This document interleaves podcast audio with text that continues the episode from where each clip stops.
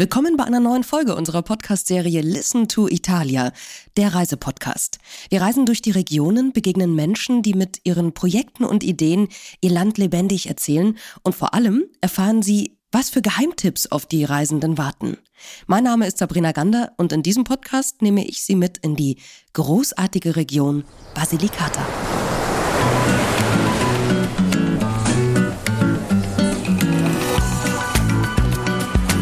Listen to Italia, der Reisepodcast.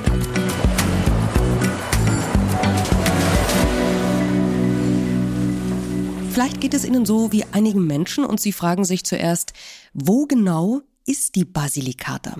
Ja, dazu muss der Finger auf der Landkarte ganz in den Süden Italiens wandern. Angrenzend an Kalabrien, Kampanien und Apulien liegt die Basilicata als markante Naturschönheit vor allem im Landesinneren. Eine Region, die von der Bergkette der Apenninen durchzogen ist und mit sattgrünen Wäldern, Olivenbaumplantagen und sogar dem Vulkan Mont Vulture aufwartet. Weingärten und Nationalpark, Meerküste und karge Landschaften.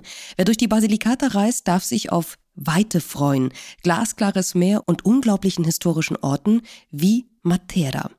Ein Ort, der übrigens lange unbekannt war und das, obwohl heute Filmcrews sich um diese Kulisse reißen, Hotelbetreiber ihr neuestes Fünf-Sterne-Projekt planen und die Touristen aus aller Welt hierher strömen.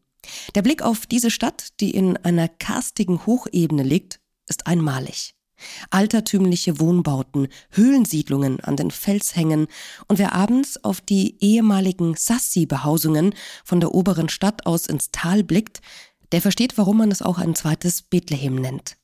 Zu den ältesten und wichtigsten Bereichen gehört sicher das Viertel Civita, in dem ich Dora treffe.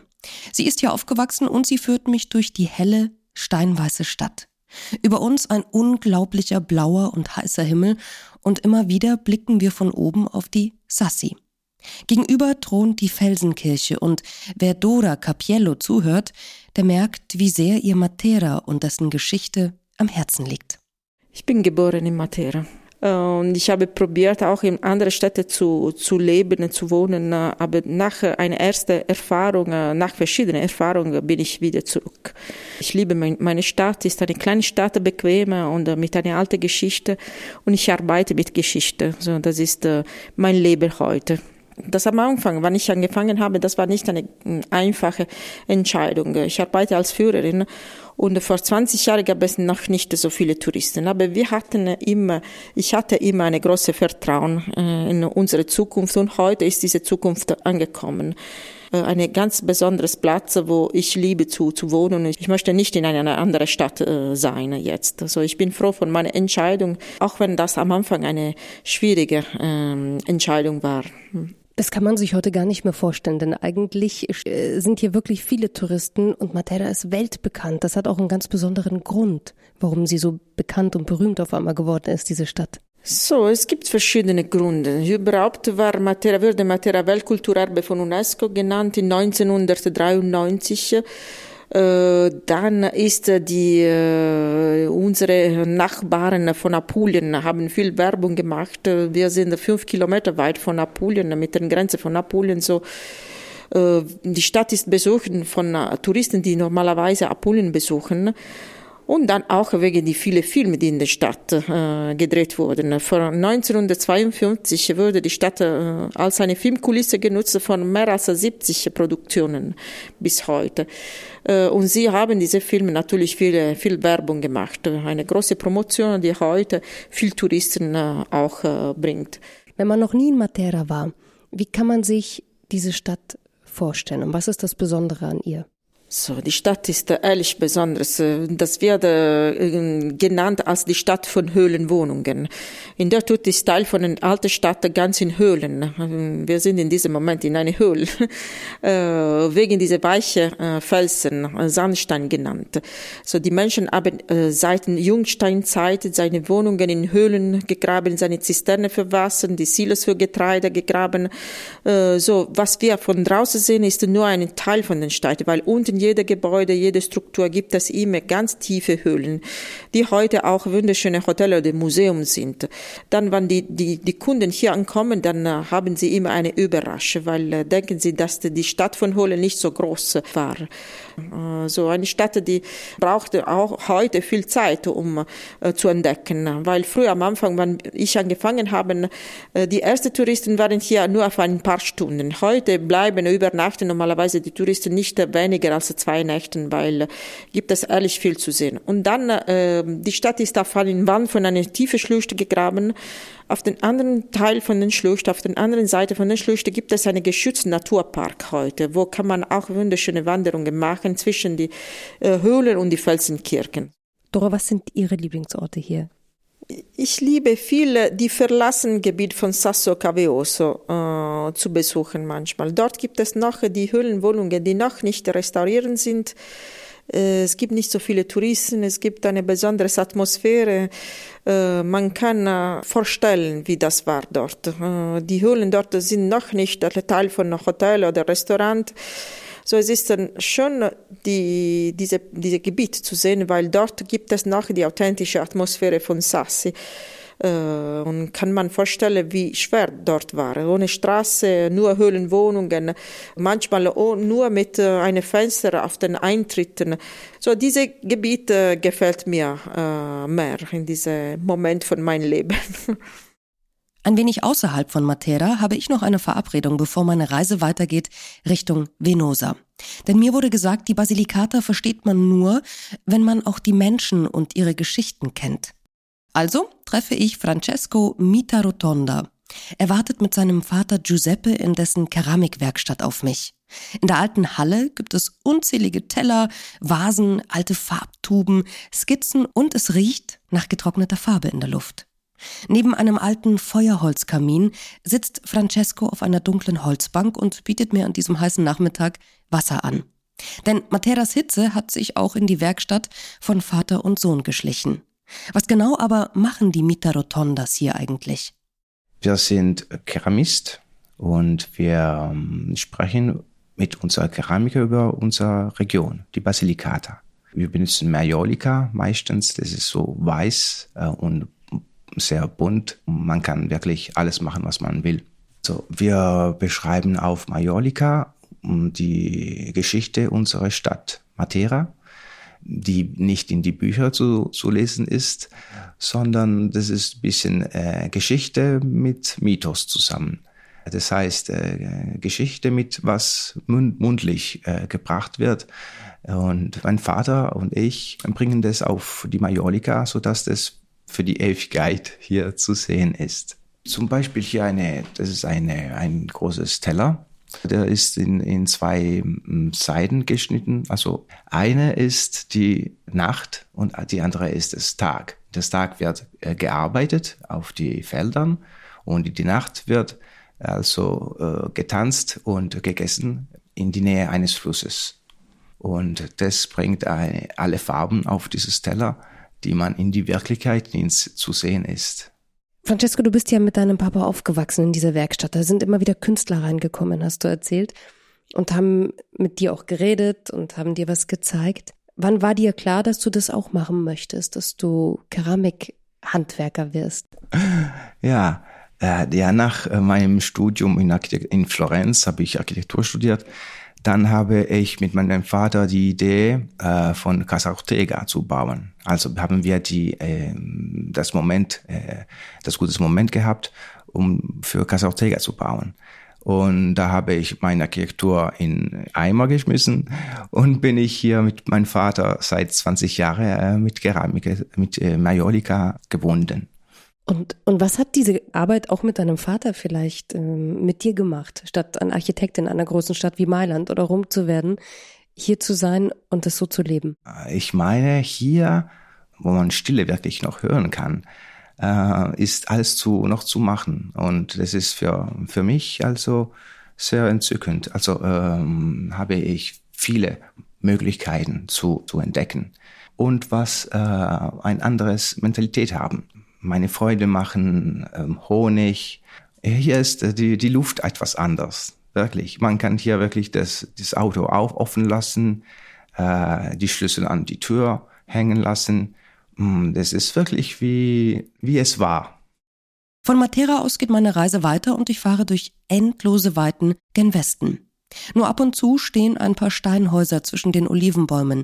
Sanfte Hügel mit Wäldern und dann wieder richtig karge Dünen flankieren die Straßen links und rechts auf meiner Fahrt. Es sind einige Kilometer von Matera aus nach Venosa. Dort angekommen, winkt mir schon Maria Minutiello zu. Ich hatte mich verabredet mit ihr, damit sie mir ihre Heimatstadt zeigt. Aber erstmal gibt es ein kühles Getränk an der großen Piazza und einen Espresso. So viel Zeit muss sein. Genieß dein Leben, sagt sie zu mir. Das ist unser Credo hier im Süden. Ja, Venusa ist eine sehr alte Stadt, wurde im dritten Jahrhundert vor Christus gebaut, äh, aber wir haben einen äh, archäologischen Park hier in der Nähe mit den römischen Ruinen vom zweiten Jahrhundert vor Christus. Aber unsere alte Stadt ist sehr schön renoviert, äh, sehr ähm, sauber. Man lebt wirklich sehr gut. Das Klima ist prima. Sonne fast jeden Tag, vielleicht zu viel. Aber ähm, wir sind in dem Dorf vom Carpe Diem. Hier in Venosa ist der Dichter äh, Horaz äh, geboren. Äh, er schrieb Carpe Diem vor 2000 Jahren. Es ist the day, nutze den Tag. Und wir leben noch so. Der Arbeit ist sehr wichtig für uns, aber nicht so wichtig. Äh, die Familie, die Freizeit, das gute Essen, un buon vino. Seize the day ist noch the sense of life. Ich schaue ihr in ihre leuchtenden Augen und das gefällt mir. Nutze den Tag bedeutet ja auch mal kurz eine Pause zu machen. In der Basilikata ist es gerade in den Sommermonaten manchmal unglaublich warm und so bringt einen nicht nur die Sonne ein wenig runter, sondern auch die Mentalität der Menschen hier. Ein wenig runterzuschalten, nicht abzuschalten, aber runterzukommen und durch die Gassen zu schlendern. Die roten getrockneten Paprika, die an Schnüren in der Sonne hängen, manchmal auch an Wäscheleinen neben einem roten Bikini. An jeder Straßenecke wird hier gelacht und geredet. Wild gestikuliert und ein fröhliches Ciao fliegt einem entgegen, wenn man hier als Gast durch die Stadt spaziert. Dora nimmt mich mit an das Ende der Stadt, wo der archäologische Park auf uns wartet. Venosa ist eher eine längliche Stadt, nicht sehr breit. Vor uns steht die Unvollendete, eine Kirche ohne Dach. Wir gehen durch alte Ausgrabungen mit Mosaikböden und links vom Weg liegt das römische Amphitheater und währenddessen erzählt mir Maria von ihrer Kindheit und der Besonderheit hier in Venosa. Also, das ist unser archäologischer Park. Äh, die sind ähm, Mauern vom zweiten Jahrhundert nach Christus. Wir haben die Therme gefunden und das Amphitheater. Venosa war eine große römische Kolonie, 20.000 Einwohner im äh, dritten Jahrhundert vor Christus, 50.000 Einwohner im ersten Jahrhundert vor Christus. Aber leider haben wir nur diese gefunden, weil im Mittelalter die Venosini haben alles wiederverwendet, so die äh, Steine, ähm, alles, alles, was sie gefunden haben, ist wiederverwendet. Als ich klein war, kam ich jeden Tag um die Jungen zu sehen, wie sie ähm, Fußball spielte. Sie haben die Steine benutzt als äh, Tor. Achso, das heißt, die haben mitten in, in den Häusern der alten Römer gespielt. Ja, natürlich. Das war ein Freiplatz, äh, wie ein Garten. Jeder konnte hier kommen und haben hier immer gespielt. Der archäologische Park äh, ist im 1991 wurde geöffnet. Aber wie wahrscheinlich ist es denn, dass der ein oder andere Venosi ein bisschen römisches Gestein zu Hause hat? Das ist normal. ja, in der Vergangenheit äh, war es normal, die Steine wieder zu benutzen. So, wir haben Inschriften überall, zu in, in den Häusern, im Garten. Es war normal. Dann die Soprintendenza ist hier angekommen und hat gesagt, stopp, das kann man nicht, nicht mehr tun.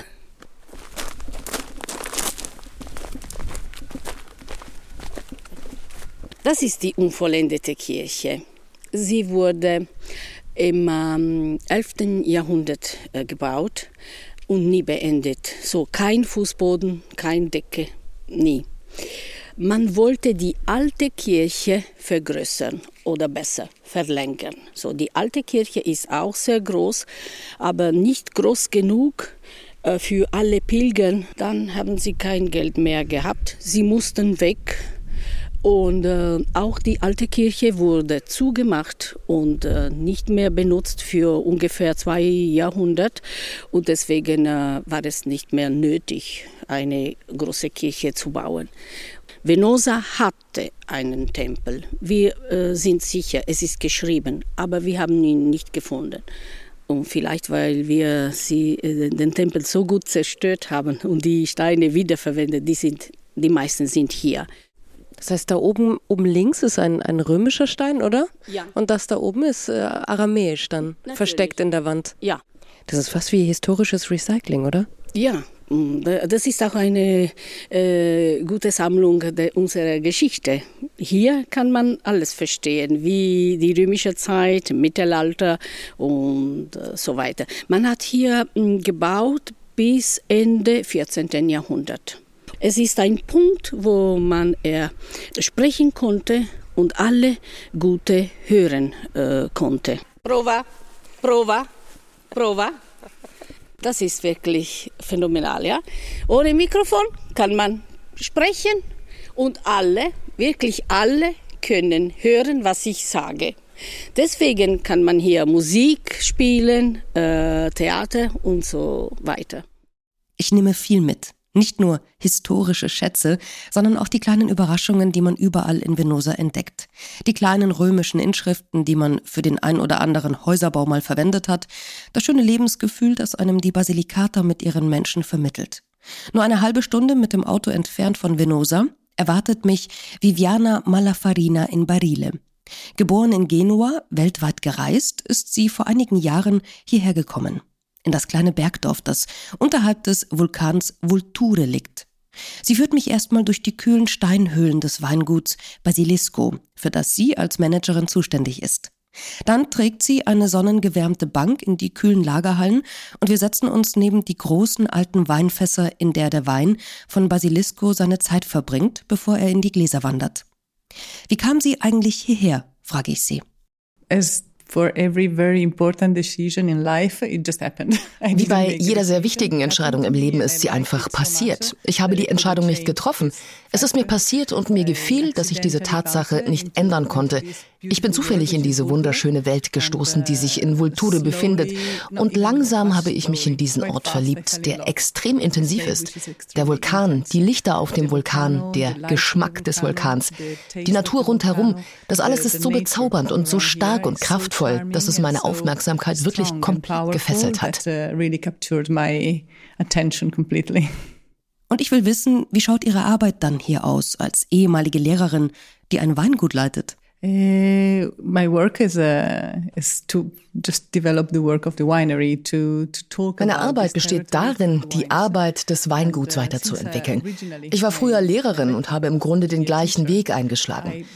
Meine Arbeit konzentriert sich darauf, die unterschiedlichen Nuancen jedes Weinbergs, jedes Bodens und den Geschmack in den Trauben und in den Weinen wahrzunehmen. So konzentrieren sich meine Weine auf die Unterschiede zwischen den Weinbergen und den verschiedenen Bedingungen hier. Ich liebe es, mit den einzelnen Weinbergen zu arbeiten und an unterschiedlichen Weinbergen, aber immer nur mit einer Sorte. Und ich liebe es wirklich, so viel wie möglich daran zu setzen, dass der pure Ausdruck und Geschmack der Trauben jedes Weinbergs nicht verändert wird. To not interfere with the expression of the grape of every vineyard.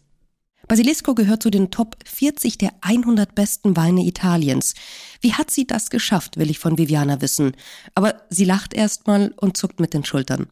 Probably because there's a well, Aglianico is a great variety. It's really a great variety. And, uh, Wahrscheinlich, weil Aglianico eine großartige Sorte ist, eine wirklich großartige Sorte, die noch nicht so uh, bekannt ist, wie sie sein sollte, vor allem in Vulture, diesem Gebiet, das aufgrund der Höhenlage und des mineralischen Bodens trinkbare Weine hervorbringt, verglichen mit anderen or Aglianico, die erdiger und schwerer And, uh, sind. So Es war also einfach, dieser Sorte unter den besten Bedingungen, in die wir hier haben, eine Stimme zu verleihen, um etwas zu enthüllen, das für die Menschen hier ziemlich offensichtlich war, aber im Ausland nicht so bekannt war. Der Ort, das Gebiet ist sicher auch etwas Besonderes. Und das gehört für Viviana zur Seele des Weins. Uh, Physikalisch ist es ziemlich originell. Es ist ziemlich einzigartig. Viele Leute erwarten das, vor allem wenn ich das Weingut und die Weine präsentiere, nicht nur im Ausland, sondern auch in Italien. In der Vorstellung der Leute ist die Basilicata im Süden Italiens, also irgendwo, wo es sehr sonnig ist, viel mehr. Es ist so etwas wie Miami, aber weniger entwickelt. Aber es ist ganz anders. Wir sehen hier eher aus wie Irland. Wir haben Höhenlage, es ist kühl und die Temperaturschwankungen zwischen Tag und Nacht betragen im Sommer fast 20 Grad. Es regnet etwa 600 Milliliter pro Jahr. Es ist also eine sehr einzigartige Gegend. Eigentlich ist es ein 1300 Meter hoher Vulkan in der Mitte des Fußes von Italien. Und die Landschaft überrascht einen hier. Es gibt diese schönen Hügel, wo die Weinberge ziemlich versteckt sind. Man sieht sie eigentlich nicht so sehr, wenn man vorbeifährt, weil sie eigentlich alle nach Osten oder Süden ausgerichtet sind. Also muss man an der richtigen Stelle des Vulkans sein, um alle Weinberge zu sehen. Und ich denke, dass nun nicht nur ich, sondern alle Leute, die hierher kommen, sehr überrascht sind von dem, was sie hier vorfinden. Viviana gilt übrigens als Seele von Basilisco. Sie hat sich den charaktervollen Weinen von über 80-jährigen wurzelechten Rebstöcken gewidmet und ihre Arbeit ist eine Liebeserklärung an den Alianico. Diese besondere Traubensorte, große Gewächse aus dem Süden, brauchen ihre Zeit, um ihr großes Potenzial zu entfalten, sagt man. Die Zeit gibt Viviana ihren Weinen und irgendwie passt es auch zu der Geschichte von ihr. Eine Frau, die hier gerne alleine und im Stillen stundenlang arbeitet und ihr Leben auf eine ganz neue Art genießen kann. Wer den manchmal nebelverhangenen Vulkan auch im Frühling oder Herbst entdecken möchte, der kann hier unglaublich schöne Wanderungen machen. In den Bergdörfern lohnt es sich ohnehin einen Stopp zu machen und das ursprüngliche ländliche Leben zu bestaunen. Immer wieder gibt es hier versteckte Restaurants, Osterien, in denen man großartige italienische Küche genießen kann. Meistens begegnet mir hier noch die gesamte Familie, die mithilft in der Küche und im Service und immer wieder werden laut Geschichten erzählt. Man legt sich in den Armen und lacht gemeinsam. Die Basilicata hat übrigens noch ein Highlight, das man auf keinen Fall verpassen sollte. Türkisblaues Meer, kleine versteckte Buchten und eine Stadt, über der eine 22 Meter hohe Christo-Statue thront, Marathea. Die Stadt liegt auf einem Felsvorsprung und der Horizont scheint hier unendlich zu sein. Man blickt von Marathea auf das offene Meer und immer wieder erahnt man sogar die Umrisse von Sizilien in der Ferne. Vielleicht ist es auch nur ein Wunschgedanke, dass meine Augen so weit sehen können. Bevor ich wieder ins Landesinnere fahre, treffe ich noch Valentina Trotta. Als Stadträtin von Maratea hat sie eine besondere Liebe zu ihrer Stadt. Maratea è l'unica città della Basilicata Maratea ist die einzige Stadt der Basilicata, die am Tyrrhenischen Meer liegt. Es ist ein kleines Dorf, das sich von der Christusstatue bis zur Küste erstreckt. Sie blickt auf eine tausendjährige Geschichte zurück und ist geprägt von der Christus-Erlöser-Statue, die wie die in Rio de Janeiro die gesamte Bucht von Maratea und den Golf von Policastro überragt. Der Blick von der Christus-Erlöser-Statue ist wirklich unbezahlbar, denn von dort aus kann man die gesamte Küste von Maratea und den gesamten Golf von Policastro von Kampanien bis Kalabrien sehen. Das gesamte historische Zentrum von Maratea hat viele Kirchen, Gassen, kleine Plätze und enge Straßen, die wirklich charakteristisch sind und die dem Gast erlauben, die Kunstwerke in den Kirchen zu bewundern und das Leben der Dorfbewohner zu erleben, die ihre Balkone mit Blumen schmücken, die Aromen der Küche zu riechen und die italienische Erfahrung hier zu leben. Den Porto Turistico, ein weiterer Ort, den man unbedingt besuchen sollte und von dem aus man mit einem Boot Maratea vom Meer aus bewundern kann, ist ein weiterer historischer Teil von Maratea. Dort kann man in den Restaurants Fisch und typische Gerichte genießen und bei Sonnenuntergang einen Aperitif zu sich nehmen. Denn die Sonnenuntergänge sind hier etwas ganz Besonderes. Etwas Faszinierendes erlebt man vor allem, wenn man sich sportlich betätigen will. Und dann wird Klettern, auch als nicht so sportlicher Mensch, in Maratea zu einem einmaligen Erlebnis. Ed è un'esperienza Es ist eine einzigartige Erfahrung, denn dort ist man in den Bergen, hat aber einen Blick auf das Meer, was in anderen Gebirgsregionen nur sehr schwer möglich ist. Neben dem Klettersteig gibt es auch zwei Kletterwände. Eine auf dem Monte San Biagio, auf dem sich die Christusstatue befindet, und eine weitere in der Nähe des Zentrums, die sehr leicht zu erreichen ist. Und es ermöglicht in kürzester Zeit zu parken und zu klettern. Zusätzlich zu diesen ausgestatteten Einrichtungen gibt es ein ganzes Netz von Wegen entlang der Küste und in allen Berggebieten, die dafür sorgen, dass man sich von Maratea aus zu Fuß fortbewegen kann, um wirklich einzigartige Ausblicke und diese unglaubliche Umgebung zu bewundern. Man kann vom Tal zum Berg und zum Meer und wieder zurückgehen und sieht immer wieder was Neues die Schönheit, die man von dort aus bewundern kann und das Adrenalin, das man dabei bekommt, beides ist unbezahlbar. Die kleinen Buchten von Maratea, die Beach Clubs, die alle paar Kilometer auf einen warten oder auch der kleine mondäne Hafen, all das kann und sollte man hier nicht nur an einem Tag entdecken. Von Maratea aus geht es für mich nach einiger Zeit weiter wieder zurück ins Landesinnere, in den Nationalpark Polino. Die Natur scheint hier von den Menschen nur kurz gestreift zu sein. Und auf meiner Fahrt geht es vorbei an türkisen Stauseen, einem ausgetrockneten Flussbett und hügeligen bewaldeten Landschaften durch das Tal Sarmento. Ein paar Kurven nach oben braucht es schon, bis ich in das alte Bergdorf Terranova di Polino komme. Dort hat Federico Valicenti, ein Michelin-Koch, sein Restaurant Luna Rossa mit einer hohen, holzvertäfelten Decke und einer schmalen Terrasse, von der aus man in das Tal und über die Landschaft blicken kann. Am Eingang sind die zahlreichen Auszeichnungen und Preise zu sehen. Fotos von Berühmtheiten, die Federico getroffen hat aus aller Welt oder die eben hier auf 926 Metern über Meer bei ihm saßen und seine Küche aus der Basilicata genießen durften. Er selbst hat dunkle Augen, ein breites Grinsen und begrüßt hier jeden Gast. Ich bekomme erstmal etwas zu essen, sonst wäre die Reise und das Leben als solches doch sinnlos, erklärt er mir. Danach setzt er sich in seiner Kochkluft zu mir und erzählt mir, was ein Cibossofo ist. Eine Wortkreation von ihm, die Lebensmittel und Philosoph im Italienischen vermischt. Cibo, also Nahrungsmittel, und Filosofo, Philosoph. Cibosofo bedeutet die Geschichte der Region, die durch das Essen erzählt wird. Es ist kein akademischer Grad, sondern eher eine Philosophie der Region. Ich mache mich auf die Suche nach traditionellen Gerichten, Geschichten und Erzählungen über Lebensmittel und versuche sie in die Küche zu übertragen. Unsere Region ist wunderschön, eine archaische alte Region, in der noch viel erzählt wird. Und das ist für mich wichtig. Ich möchte, dass die Menschen an meinem Tisch diese Beziehung zum Essen spüren. Das sind nicht nur Fleischgerichte, sondern eben Philosophie der Speisen. Und er erklärt mir auch, dass es gar keine typische Menükarte bei ihm geben kann, denn die Basilicata vereint unglaublich viele Einflüsse. In der Basilicata vereinen sich viele Völker. Die Basilicata ist ein Kreuzungspunkt der Völker. Menschen aus der ganzen Welt sind hierher gekommen, weil sie auf ihrem Weg von Norden nach Süden, von Westen nach Osten die Basilikata durchquert haben.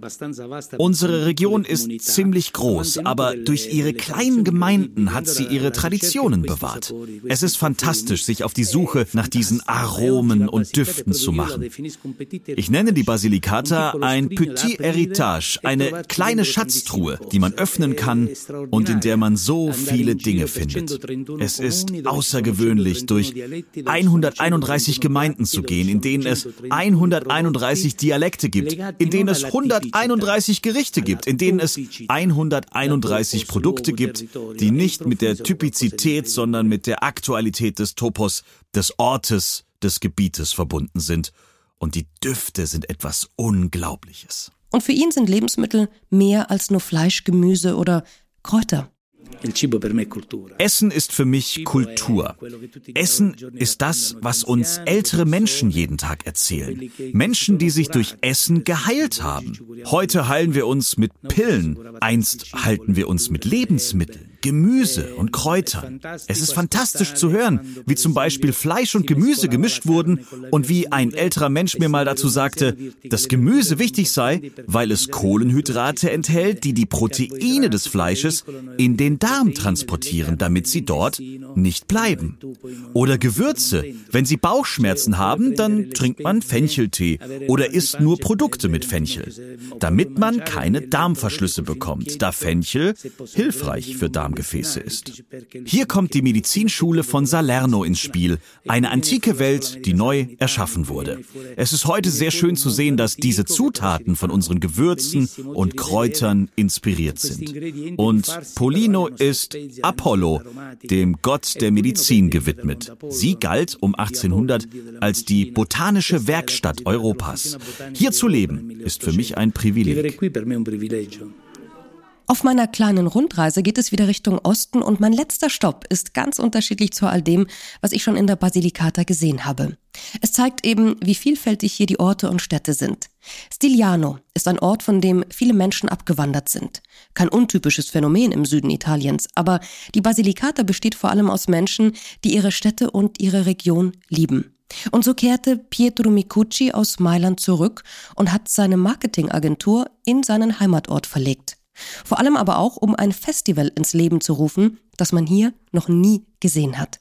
Aus der ganzen Welt lädt er seit 2016 Künstler ein, die mit den übergroßen Kunstwerken an den Hausfassaden, den Murales, nicht nur die Dorfgemeinschaft berühren, sondern auch einige Wochen in Stiliano leben, sich mit den Bewohnern austauschen und sogar einen verlassenen Park mit Statuen neues Leben eingehaucht haben. Es ist die Zeit des Sonnenuntergangs und ich setze mich mit Pietro und Marta eine Künstlerin, auf die Plattform des Centro Storico, von der aus man über die gesamte Ebene der Basilicata schaut. Auf der einen Seite gibt es einen hellblauen Streifen am Horizont. Das Meer in der Ferne, erzählt er mir. Weiter geradeaus gehen schon die Lichter von Matera an und ich kann die Weite, die von nichts gestört wird hier im goldenen Abendlicht, nicht auf ein Foto bringen. Also setzen wir uns alle auf den Boden, schweigen erstmal und blicken auf dieses unfassbare Naturschauspiel des Sonnenuntergangs. Und Pietro erzählt mir dann, warum er Apartengo, das Festival, gegründet hat und was das Wort überhaupt bedeutet. Apartengo è una testimonianza. Apatengo ist ein Zeugnis, es ist eine Präsenz in Zeit und Raum. Apatengo wurde nach einer sorgfältigen Recherche, einer sorgfältigen Untersuchung unseres Gebiets geboren. Ein Land, das seine kulturelle, historische und soziale Identität verloren hat. Eine Stadt, die erste Hauptstadt der Basilicata war und daher alle Dienstleistungen und alles, was die Menschen brauchten, besaß. Im Laufe der Zeit hat sie all dies verloren. In den 1970er Jahren zählte die Stadt etwa 11.000 Einwohner. Heute sind es nur noch 3.800. Sie ist also eine Stadt, die am stärksten unter dem Bevölkerungsschwund gelitten hat. Und zusammen mit der Entvölkerung, dem Erdrutsch, all dem, was uns unsere Identität genommen hat, wie zum Beispiel das Schloss, deswegen wurde ein Projekt geboren, das all dies durch Kunst, durch Künstler, durch sensible Seelen, Seelen, die diesen Ort verstehen können, zurückgeben will. Nicht um in ihn einzudringen, sondern um ihn bei einer Wiedergeburt zu begleiten, um den Menschen neues Leben zu geben, noch vor dem öffentlichen Raum.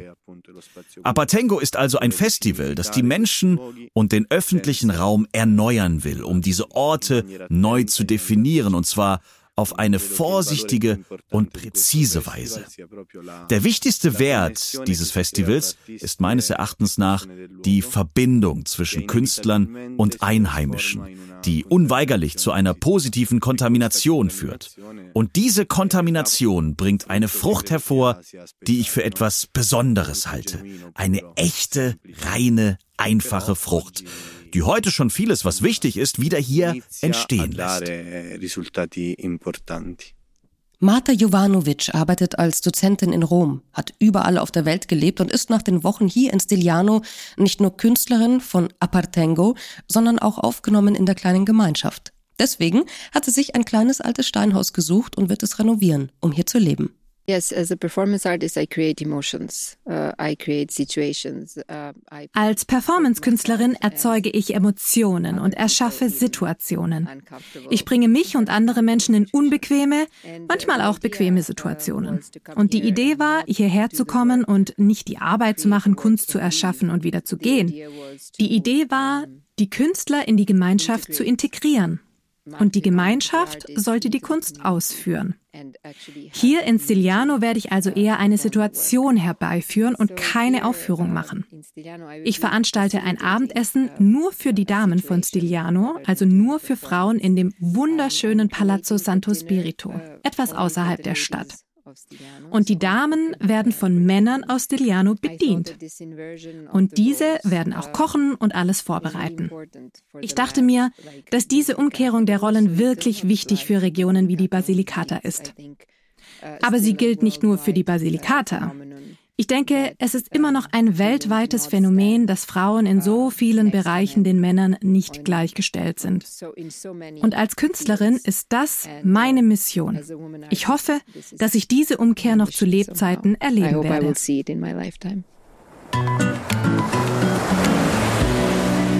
Meine Reise durch die Basilikata hat mich berührt. Nicht nur wegen der besonderen Menschen, sondern auch wegen der unfassbar vielseitigen Landschaft der unberührten Natur, den historischen Städten, der Vielfalt von Kultur und Kulinarik. Wer eine Region in Italien sucht, die ursprünglich ist und trotzdem mit Schätzen aus vergangenen Jahrzehnten und innovativen Projekten aus der Gegenwart aufwartet, der ist in der Basilicata am richtigen Ort. Mehr Infos gibt es übrigens auf basilicataturistica.it und italia.it. Und noch mehr zu Italien und seinen Highlights wie Outdoor-Urlaub, dem Dante-Jahr und anderen Regionen gibt es hier in diesem Podcast. Und übrigens, neben diesem Podcast können Sie auch noch Visit Italy, das Webradio von Enet hören. Klicken Sie einfach mal drauf auf enet.de und dort hören Sie neben Tourismus-Updates, Live-Berichterstattungen, Interviews und Reisetalkshows vor allem jede Menge italienische Musik. Und wir hören uns wieder in der nächsten Episode. Ciao.